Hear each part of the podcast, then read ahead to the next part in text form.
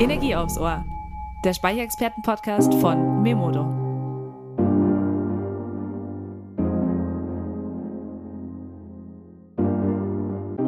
Hi Energiefans! Heute gibt es wieder Energie aufs Ohr. Ich bin Lena, Auftragsmanagerin und Energieexpertin bei Memodo. Einmal im Monat zieht es mich vors Mikrofon, um mit Energiespezialisten von nah und fern über News, spannende Learnings, Trends und die Energiezukunft zu quatschen. Legen wir los. Hallo liebe Zuhörerinnen und Zuhörer und willkommen zurück zu einer neuen Podcast-Folge. Schön, dass ihr wieder dabei seid. In der heutigen Folge wollen wir über Wärme sprechen. Und nicht, weil es äh, zu dieser Jahreszeit draußen so kalt ist, sondern weil wir uns nicht nur um die Energiewende scheren, sondern ähm, wir wollen auch einen Blick auf die Wärmewende werfen. Und vielleicht hat es der ein oder andere letztes Jahr mitbekommen oder kennt sich vielleicht in dem Bereich auch schon aus. Im Frühjahr 2023 kam nämlich eine Novelle des GEG, e also des Gebäudeenergiegesetzes, raus, die das Heizen mit erneuerbaren Energien schrittweise verpflichtend gemacht hat. Ja, und äh, das Thema wird seitdem heiß diskutiert und ähm, hat aber auch zu sehr viel Verunsicherung ähm, bei uns Bürgerinnen und Bürgern ähm, geführt. Und da haben wir gedacht, na gut, schauen wir uns das Thema mal an und haben uns dann gefragt, was machen eigentlich andere Länder? Ja, und dann sind wir ja eigentlich sehr schnell auf die skandinavischen Länder gestoßen, ähm, die Vorreiter auf dem Gebiet der Wärmewende sind und weil wir das Thema so super interessant fanden, haben wir heute zu Gast Dr. Sibylle Braungart vom Öko-Institut. Hallo Sibylle. Hallo. Sibylle, schön, dass du da bist. Ähm, wir steigen ja gleich in Skandinavien ein, aber ich möchte zuerst mal ein bisschen was von dir erfahren. Woran arbeitest du gerade und was ist dein Schwerpunkt? Ja, also ich arbeite am Öko-Institut im Freiburger Büro im Bereich Energie- und Klimaschutz und leite dort die Gruppe Wärmewende und Effizienz. Und ich beschäftige mich in meiner Arbeit eben mit vielen Fragen rund um die Wärmewende. Und zwar einerseits eben auf deutscher Ebene, wo wir uns wichtige Rahmenbedingungen, Politikinstrumente im Gebäudebereich anschauen, also beispielsweise ordnungsrechtliche Maßnahmen wie das GEG, e aber eben auch Förderung, CO2-Bepreisung und alle weiteren wichtigen Rahmenbedingungen. Und ein weiterer Schwerpunkt ist eben die EU-Ebene, die EU-Ebene, wo auch natürlich ganz viel passiert in verschiedenen Richtlinien, die eben den Gebäudebereich auch betreffen. Und da ist es eben ganz spannend zu schauen, wie andere Mitgliedstaaten eben diese Vorgaben auch umsetzen und generell, was andere Mitgliedstaaten in der Wärmewende machen. Und das ist ein weiterer Schwerpunkt meiner Arbeit, wo ich mir eben die Beispiele aus verschiedenen Ländern anschaue und eben auch, was man für Deutschland daraus lernen kann. Mhm. Hört sich total spannend an und auch ähm, ganz, ganz, ganz, ganz viel, was bei dir auf dem Tisch liegt. Ähm, wir wollen uns heute ja auf Skandinavien, äh, naja, nicht spezialisieren, aber wir wollen mal einen Blick nach Skandinavien werfen, weil die nordischen Länder Europas sind äh, oder werden ja oftmals auch als Musterbeispiel für die Wärmewende genannt. Ähm, kannst du uns vielleicht zum Start das Ganze mit einigen Zahlen und Fakten erläutern und wie weit die Länder uns sozusagen voraus sind? Ja, gerne. Und genau wie du schon sagst, das zeigen auch wirklich die Zahlen und Fakten, dass die skandinavischen Länder in vielen Dingen vorne an sind. Wenn man sich zum Beispiel den Anteil fossiler Brennstoffe für die Raumwärme anschaut und da sozusagen alle EU-Länder ordnet nach dem, welche den höchsten und den geringsten Anteil haben, dann sieht man eben, dass Schweden und Finnland ganz am unteren Rand sind. Die haben also nur etwa fünf Prozent fossile Energien in der Raumwärme. In Deutschland haben wir etwa 75 Prozent. Also da sieht man einen sehr deutlichen Unterschied. Ein weiter wichtiger Punkt ist die Fernwärme. Äh, da sind wir in Deutschland bei etwa 8 Prozent und auch da sind eben die skandinavischen Länder ganz vorne mit dabei mit so etwa der Hälfte. Und auch innerhalb der Fernwärme wiederum äh, ist natürlich auch ganz wichtig, dass die auch aus erneuerbaren Energien kommen muss und eben nicht aus fossilen. Und da sind eben auch wieder die skandinavischen Länder, Länder vorne dabei. Und auch beim, beim Thema Wärmepumpen, was auch ein wichtiger Bestandteil der Wärmewende ist, da äh, gibt die, der Europäische Wärmepumpenverband regelmäßig Zahlen raus, wie viele Wärmepumpen pro 1000 Haushalte verkauft werden.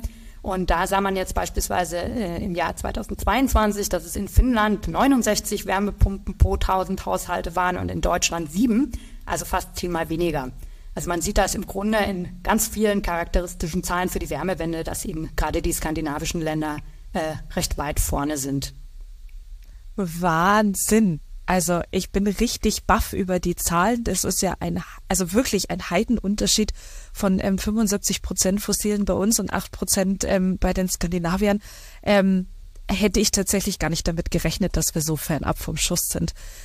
Na gut, das wollen wir heute mal ein bisschen näher beleuchten, ähm, auch was wir machen können. Ähm, gibt es denn generelle oder generell einige Faktoren oder Voraussetzungen, die auf die Umsetzung der Wärmewende Einfluss haben?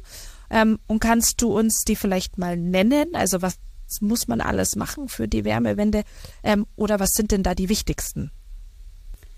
Genau, also die Wärmewende heißt jetzt erstmal, dass man eben den Energieverbrauch in der Wärmeerzeugung deutlich reduzieren muss, also für die Wärmeversorgung, dass man einfach weniger Energie verbrauchen muss, also effizienter sein muss. Und auf der anderen Seite, dass die Energie, die man verbraucht, eben aus erneuerbaren Energien kommt. Und jetzt beispielsweise in Deutschland haben wir das Ziel, 2045 klimaneutral zu sein. Ähm, und da ist jetzt, sieht man jetzt schon mal einen wichtigen Faktor, der für die Wärmewende wichtig ist, nämlich der Zeitfaktor die Komponenten im Gebäudebereich, die Heizungen, die Fenster, die Außenwände haben eben alle sehr lange Lebensdauern. Das heißt, äh, der Zeitfaktor spielt da schon mal eine ganz wichtige Rolle. Und da sieht man jetzt schon mal einen Punkt, wo die skandinavischen Länder uns einiges voraus haben. Die haben eben deutlich früher angefangen. Ähm, und da müssen wir in Deutschland jetzt sozusagen nachholen, um 2045 tatsächlich dann eben die Klimaneutralität zu erreichen gibt dann eben verschiedene Faktoren, die das einfacher und schwieriger machen. Also einmal natürlich, wie weit weg ist man denn noch? Welche Anteile Erneuerbare hat man denn schon? Ähm, auf der anderen Seite die Potenziale. Also was hat man denn selber im Land für Potenziale für erneuerbare Wärme? Ein wichtiger Faktor ist eben auch der Gebäudebestand. Wo steht man mit den Gebäuden? Wie effizient sind die? Welche Strukturen hat man da? Und dann spielen eben neben diesen jetzt vielleicht eher technischen Faktoren eben auch ökonomische, soziale Gesichtspunkte eine total wichtige Rolle. Ähm, also Preisverhältnisse, äh, wer wohnt wie. Mhm. Ähm, du hast gerade ganz viele Punkte gesagt, die, die in sich total spannend auch schon sind. Ähm, wenn wir, also du hast ja auch gesagt, die Thema Zeit war auch ein wichtiger Faktor in Skandinavien. Ähm, wie sieht denn die Re Realisierung aus? Also Sie haben früher angefangen, aber in welchen Bereichen sind Sie jetzt uns, abgesehen von der Zeit, ähm, noch voraus? Also was haben Sie noch alles gemacht? Genau, also ein Beispiel, was sozusagen einerseits das frühe Anfangen und auch das, wo sind wir jetzt, ähm, vielleicht ganz gut zeigt, ist der CO2-Preis. Äh, in Schweden gibt es eben schon seit den 90er Jahren einen CO2-Preis für fossile Brennstoffe, die zum Heizen genutzt werden. Ähm, und der liegt jetzt bei 125 Euro pro Tonne. Und das ist eben einer der höchsten Preise weltweit. Und im Vergleich dazu in Deutschland haben wir eben erst seit 2021 einen CO2-Preis in dem Sektor. Und der liegt eben jetzt seit diesem Monat bei 45 Euro, also deutlich niedriger. Also das ist jetzt ein Beispiel, äh, wo äh, eben in Skandinavien deutlich früher und aber eben auch einfach deutlich höhere Preise jetzt ähm, vorhanden sind. Mhm. Gibt es aber noch viele weitere Beispiele. Also gab, wenn wir bei Schweden bleiben wollen, äh, wurden eben auch schon früh Ausschreibungen gemacht, wo die Nachfrage gebündelt wurde für Wärmepumpen, wo ganz viel schon Informationsmaterial, Veranstaltungen bereitgestellt wurden, um eben auch GebäudeeigentümerInnen zu informieren. Die Qualität war ganz frühzeitig eben schon ein Kernfaktor. Ähm, genau, also das äh, sozusagen im Gesamtpaket wurde einfach unheimlich viel gemacht. Mhm. Also kann man zusammenfassend sagen, wir haben einfach 20 Jahre zu spät angefangen in Deutschland. Gut, das kann man so jetzt sagen, aber das, das hilft uns natürlich auch nichts zu sagen. Das hilft uns nicht. anfangen müssen. Also man kann, man kann natürlich trotzdem einiges daraus lernen, äh, weil eben das ist vielleicht eine Feststellung, die auch richtig ist, dass besser gewesen wäre, früher anzufangen. Aber das hilft uns natürlich jetzt auch nichts. Mhm. Ähm, es gibt aber eben ganz viele Dinge, wo man eben auch heute noch daraus lernen kann. Also ein Beispiel ist auch noch in Dänemark vielleicht, wo schon früh Wärmeplanungen gemacht wurden. Und das haben wir eben jetzt seit diesem Jahr auch mit dem Wärmeplanungsgesetz, dass wir die Wärmeplanung in Deutschland verankert haben. Ähm, und da gibt es natürlich viel, was auch hier dann angenommen wird aus anderen Ländern oder wo eben auch gute Ideen umgesetzt werden. Mhm. Und ähm, wir haben ja jetzt so Skandinavien so als Musterschüler, sag ich mal, in dem EU-Kontext behandelt. Ähm, gibt es noch andere europäische Länder, die, ich sag mal, naja, erwähnenswerte Initiativen beziehungsweise Anstrengungen ähm, zur Wärmewende hin machen? Ja, da gibt es auch außerhalb von Skandinavien sehr gute Beispiele. Ein Land, das gerade sehr spannend ist, äh, sind zum Beispiel die Niederlande, wo ähm, jetzt gerade in den letzten paar Jahren unheimlich viel passiert ist. Einerseits auch auf der Seite der Wärmeplanung, da wurde ein ganz umfassender Ansatz ähm, implementiert, dass eben die Kommunen Wärmepläne erstellen müssen und eben ganz genau planen müssen, welches Viertel wann klimaneutral wird und eben aus dem Gas aussteigt. Äh, auch CO2-preisseitig ist ganz viel passiert in den Niederlanden. Und was auch sehr spannend ist, also die Mindeststandards für Bürogebäude, die Mindeststandards für Bestandsgebäude, das ist etwas, was jetzt ganz neu in der EU in der EU Gebäuderichtlinie, die gerade, äh, wo gerade jetzt eine Einigung erzielt wurde für die Novellierung, wo das auch kommen soll. Und da sind die Niederlande eben auch seit ein paar Jahren schon dabei. Das ist auch ein ganz spannendes Beispiel. Und ein weiteres Land, was äh, spannend ist, ist Frankreich. Auch da passiert einiges. Und in Frankreich ist insbesondere spannend äh, auch, wie die Politikinstrumente sozial ausgerichtet sind. Also dass die Förderprogramme äh, zum Beispiel Haushalte mit geringem Einkommen priorisieren, was eben auch natürlich ein total wichtiger Bestandteil ist, wenn man sozusagen in Richtung einer sozial gerechten Transformation denkt. Mhm, absolut. Wir kommen jetzt auch gleich nochmal ähm, auf Deutschland oder dass wir nochmal auf Deutschland schauen. Ähm, ich glaube aber, du hast vorher gerade einen wichtigen Punkt angesprochen, ähm, also Gebäudebestände und Neubauten. Ähm, vielleicht kannst du da nochmal kurz drauf eingehen. Das wird ja auch unterschieden. Also ein Neubau wird anders behandelt als ein Bestandsbau. Stimmt das? Genau, das ist natürlich ein, großer Unterschied, ob man es mit einem Neubau zu tun hat oder mit einem Bestandsgebäude. Und für die Wärmewende ist aber natürlich gerade der Bestand auch sehr, sehr wichtig, weil natürlich der, die große Mehrheit des Energieverbrauchs und der CO2-Emissionen immer aus Bestandsgebäuden kommen. Mhm. Und du hattest jetzt auch kurz Dänemark angesprochen und hattest da so den, den Fokus auf Büro gesetzt. Ähm, ist der Umkehrschluss dadurch, dass wir das in Deutschland nicht haben? Oder äh, wieso wird der Bü also Bürogebäude nochmal separat behandelt? Genau, also das war in Niederlanden. In Niederlanden äh, haben wir die, genau. die, Mindeststandards für die Bürogebäude. Ähm, es ist so, auf EU-Ebene wurden die Mindeststandards sowohl für Bürogebäude als, äh, also für Nichtwohngebäude als auch für Wohngebäude diskutiert. Der Vorschlag, äh, der jetzt also in der Einigung erreicht wurde, ähm, hat aber nur noch die Mindeststandards für Nichtwohngebäude. Und insofern ist es in Niederlanden ganz spannend, dass es das eben zumindest für das Segment der Bürogebäude schon gibt. Grundsätzlich sind Mindeststandards natürlich auch für, äh, für Wohngebäude eine für spannende Idee. Okay. Ach so, jetzt habe ich es verstanden. Okay. Ähm, Sibylle, wir wollen jetzt natürlich auch ein bisschen auf Deutschland schauen und den Bezug auch herstellen. Ähm, wie ist denn der Status quo jetzt gerade bei uns zur Wärmewende in Deutschland? Ähm, und ähm, gibt es aktuell besondere Bereiche, wo wir vielleicht besser sind oder schlechter sind? Genau, also die Wärmewende war ja jetzt ganz groß in der Diskussion. Du hattest ja diese sehr umfassende Diskussion um das Gebäudeenergiegesetz im letzten Jahr schon erwähnt. Und es ist schon so, dass in Deutschland einfach sehr wenig passiert ist in der Wärmewende in den vergangenen Jahren und dass wir einfach einen sehr, sehr hohen Anteil fossiler Energien noch haben. Da ist das Gebäudeenergiegesetz natürlich jetzt auch erstmal ein Schritt ähm, in die richtige Richtung, sagen wir mal. Und gerade wenn man jetzt auch nochmal vergleicht mit anderen Ländern, in Dänemark gibt es eben beispielsweise solche Anforderungen an erneuerbare Energien schon seit vielen Jahren. Ähm, und da ist jetzt erstmal ein Schritt gemacht. Äh, die Diskussion darum war natürlich eine unschöne. Und dann ähm, haben wir den Bereich der Effizienz. Man sieht eben, dass der Energieverbrauch in Gebäuden kaum zurückgeht und die Sanierungsraten eben insgesamt zu niedrig sind. Also auch da muss durchaus noch einiges passieren, um eben die Klimaziele zu erreichen. Bei der Wärmeplanung, das hatte ich ja vorher schon kurz genannt, da gibt es jetzt äh, durchaus Fortschritte eben mit der Verabschiedung des Wärmeplanungsgesetzes. Da müssen die Kommunen eben jetzt die größeren bis Mitte 2026, die kleineren bis Mitte 2028 Wärmepläne vorlegen. Und damit ist dann eben auch eine Planungssicherheit gegeben. Ähm, was die sozialen Aspekte betrifft, äh, da hat man ja auch schon im Zusammenhang mit Frankreich kurz drüber gesprochen. Da ist es so, dass mit der äh, neuen Förderung in der Bundesförderung für effiziente Gebäude jetzt erstmals ein Bonus für einkommensschwache Haushalte eingeführt wurde. Der beschränkt sich allerdings auf selbstnutzende Haushalte. Also da ist sozusagen jetzt auch mal ein ganz guter erster Schritt gemacht, aber da sehe ich durchaus schon auch noch Luft nach oben. Ich glaube, wie in vielen Bereichen, wenn man, wenn man dir so zuhört, sehen wir noch Luft nach oben. Ähm, bevor wir auf die dicken Brocken kommen, ähm, würde ich es jetzt mal nennen und da noch mal ein bisschen tiefer drauf eingehen. Ich denke, äh, die Wärmewende ist natürlich wie die Energiewende jetzt nichts, was wir über Nacht schaffen, ähm, auch nicht in einem Jahr. Und ich glaube, das ist jedem auch bewusst.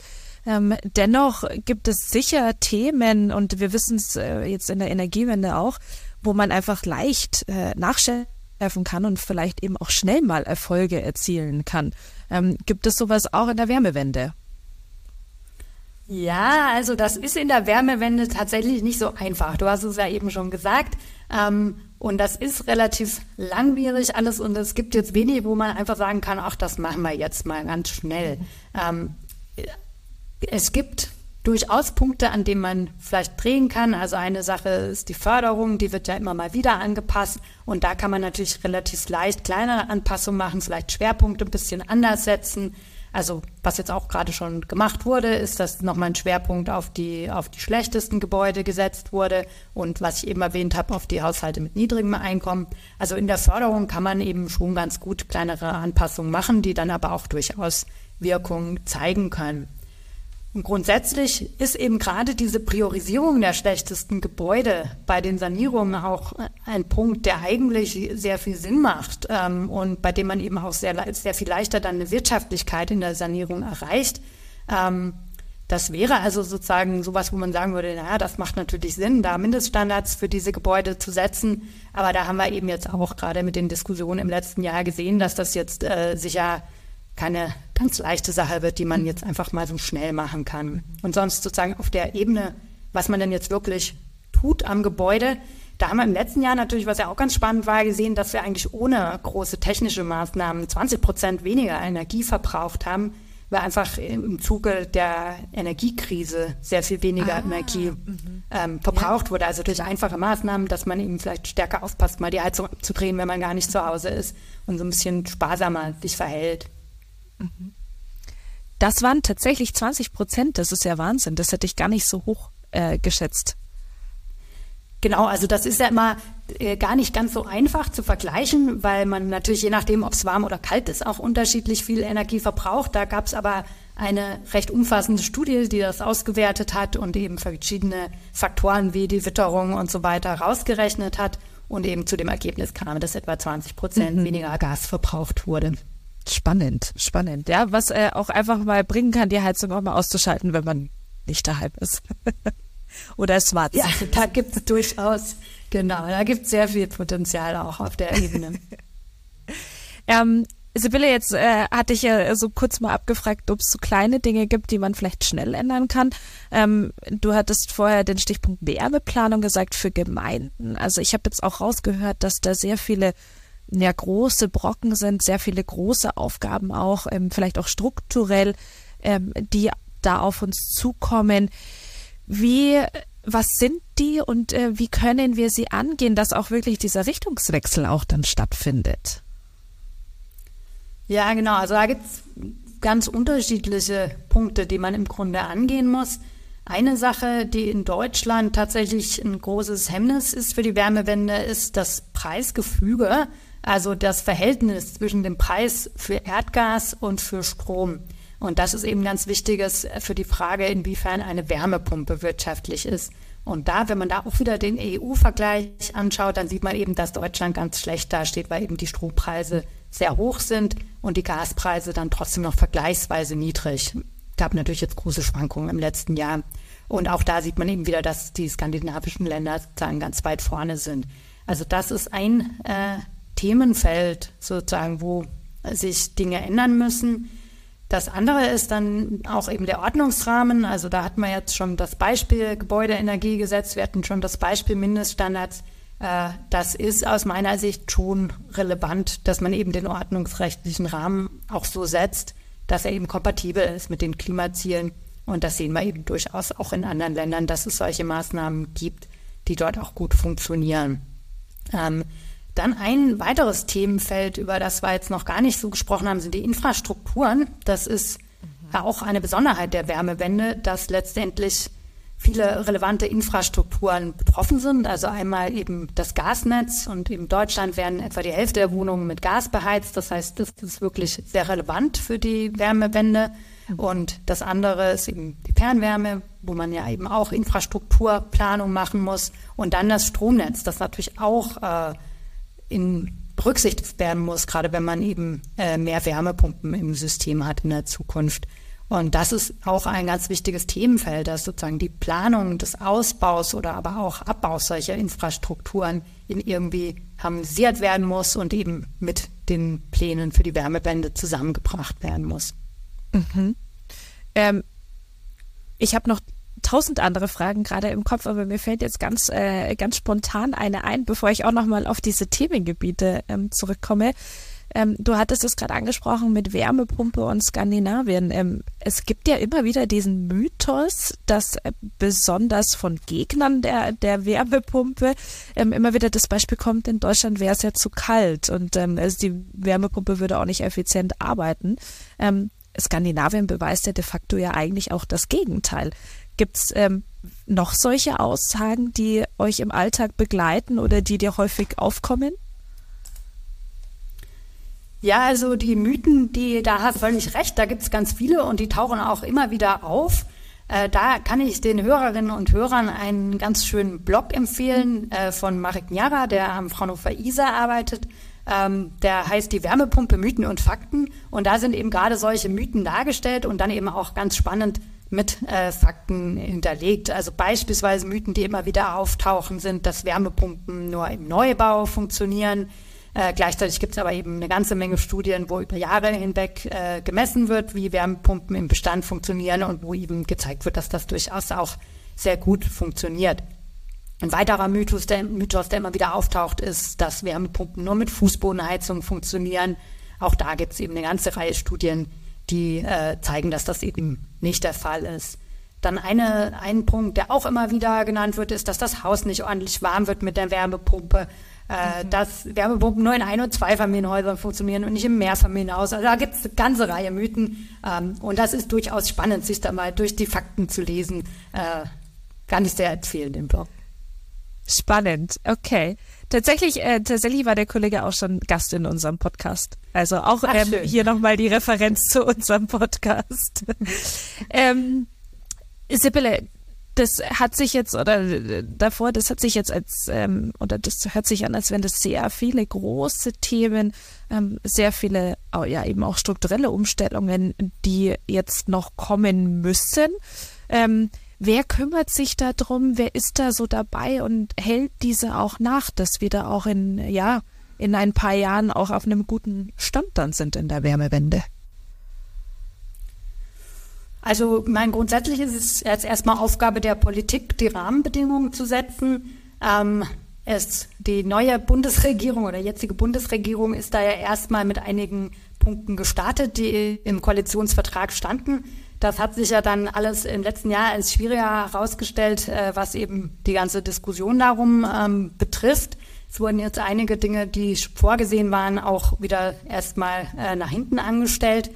Ähm, und da wird man sehen, wie das jetzt in der Zukunft weitergeht. Mhm.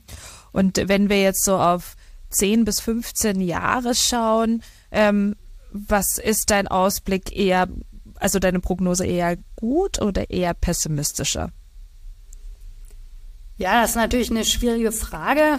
Also grundsätzlich bin ich eher ein optimistischer Mensch und man sieht es eben gerade, wenn man in andere Länder blickt, ja auch, dass es durchaus möglich ist, also dass die Wärmewende schon äh, zu schaffen ist. Auf der anderen Seite, klar, hat man jetzt gesehen, dass es ganz schön schwierig ist. Gleichzeitig haben wir eben in Deutschland äh, den Punkt, dass wir noch relativ weit weg sind von dem, wo wir hinwollen. Und das wird schon durchaus eine Herausforderung. Aber klar, die Wärmewende ist natürlich auch eine gute Chance, dass man eben unabhängiger wird von hohen Energiepreisen. Also jede Kilowattstunde, die man nicht verbraucht, bezahlt man auch nicht. Ähm, und es gibt natürlich auch noch ganz andere Aspekte neben dem Klimaschutz, dass das Wohnen in einem sanierten Gebäude natürlich auch aus ganz anderen Gründen angenehmer ist. Also insofern da bin ich einigermaßen optimistisch, aber da gehört schon noch einiges an Anstrengungen dazu, dass wir da wirklich hinkommen. Und äh, ihr macht ja auch jeden Tag, ähm, äh, hilft dir ein Stück der Wärmewende näher zu kommen. Das ist ja super. Das versuchen wir auf jeden Fall. Gut. Ähm, Sibylle, ich habe auch eingangs, ähm, haben wir das Gebäudeenergiegesetz, ähm, äh, hatte ich kurz angesprochen. Ähm, das ist natürlich auch was, wo vielleicht noch nicht so viele damit vertraut sind. Ähm, letztes Jahr kam die Novelle. Kannst du uns da vielleicht auch noch mal einen kurzen Stand geben? Wie weit sind wir da und was, was sagt das Gesetz eigentlich aus? Genau, also in der Novelle aus dem letzten Jahr ist der wichtigste Punkt eben diese Forderung, dass alle neu eingebauten Heizungen mit 65 Prozent erneuerbaren Energien beheizt werden müssen. Ähm, ursprünglich vorgesehen war das schon ab dem 1.1. diesen Jahres. Das äh, wurde dann gekoppelt an die Wärmeplanung und gilt jetzt eben in äh, Kommunen mit mehr als 100.000 Einwohnern ab Mitte, ab Mitte 2026, in allen anderen ab Mitte 2028. Und ähm, es ist aber auch jetzt schon so, dass wenn eine fossile Heizung eingebaut wird, dass die in der Zukunft mit Anteilen von erneuerbarem Gas beheizt werden muss. Also da gibt es auch jetzt schon Quoten, die dann in der Zukunft eingehalten werden müssen. Ähm, ab dem Zeitpunkt, wo das Gesetz dann in vollem Umfang gilt, also ab 2026, 2028, ist es dann so, dass äh, fossile Heizungen eben nur noch dort eingebaut werden dürfen, wo, in, wo die Kommune ein Wasserstoffausbaugebiet ausgewiesen hat. Und diese müssen dann aber eben ab dem Jahr 2045 spätestens 100 Prozent mit Wasserstoff betrieben werden. Und in allen anderen Gebieten ist der Einbau eben nach rein fossil betriebener Heizung nicht mehr möglich, sondern müssen die 65 Prozent Erneuerbare eingehalten werden. Spannend. Das äh, ist ein sehr straffer Zeitplan. Ja, also gleichzeitig muss man den Zeitplan wieder ins Verhältnis setzen zu unseren Klimazielen, die wir ja nun mal ja. haben. Und da haben wir die Klimaneutralität 2045 und eine Heizung hält, sagen wir mal, 20, 25 Jahre. Und alle fossilen Heizungen, die wir jetzt einbauen, sind im Grunde 2045 äh, dann noch im System. Also insofern ja. hat man durchaus auch den Zeitdruck. Und eben gerade nochmal das Beispiel Dänemark. In Dänemark gibt es eben schon seit 2013 äh, Regelungen, die eben den Einbau fossiler Heizungen einschränken. Mhm. Also da sind wir auch jetzt nicht ganz alleine. Ja, ja, und äh, etwas hintendran. Gut. Ähm, danke, Sibylle, dass du heute dein Wissen mit uns geteilt hast. Ähm, Finde ich total spannend, die Wärmewende und ähm, auch ein weiteres großes Thema neben der Energiewende wo wir uns in Deutschland definitiv äh, noch verbessern sollten, müssen und können. Wenn unsere Zuhörerinnen und Zuhörer jetzt noch ähm, ein bisschen was vielleicht über das Öko-Institut von euch wissen möchten, über deine Arbeit, ähm, aber vielleicht auch allgemein sich noch informieren möchten, wo können sie denn das am besten machen? Also da ist die erste Adresse vielleicht unsere Webseite www.öko.de. Äh, dort kann man zu ganz vielen Themen, zu denen eben die Kolleginnen und Kollegen forschen, zu umweltrelevanten Themen äh, sich informieren, kann man unsere Studien runterladen und nachlesen. Wir haben auch einen Blog, auch da findet man dann den Link auf der Webseite. Da stellen eben auch verschiedene Kolleginnen und Kollegen bestimmte spannende Themen vor. Und für die Hörerinnen und Hörer, die sich das lieber anhören wollen, haben wir auch einen Podcast am Öko-Institut. Den kann man sich natürlich auch sehr gerne anhören. Okay, super. Die äh, Links sind dann auch alle bei uns im Text in der Podcast-Beschreibung. Und ähm, ja, Sibylle, vielen Dank, dass du da warst. Ähm, wir drücken auch euch ganz fest die Daumen, dass die Wärmewende schnell voranschreitet und ähm, ja, dass ihr eigentlich allerhand zu tun habt, ähm, dass ihr das vorantreiben könnt. Ja, vielen Dank auch von meiner Seite. So, und äh, wenn dir diese Folge jetzt gefallen hat und du von der Wärmepunkte überzeugt bist, dann solltest du auf jeden Fall zu unseren Memodo Heating Days kommen.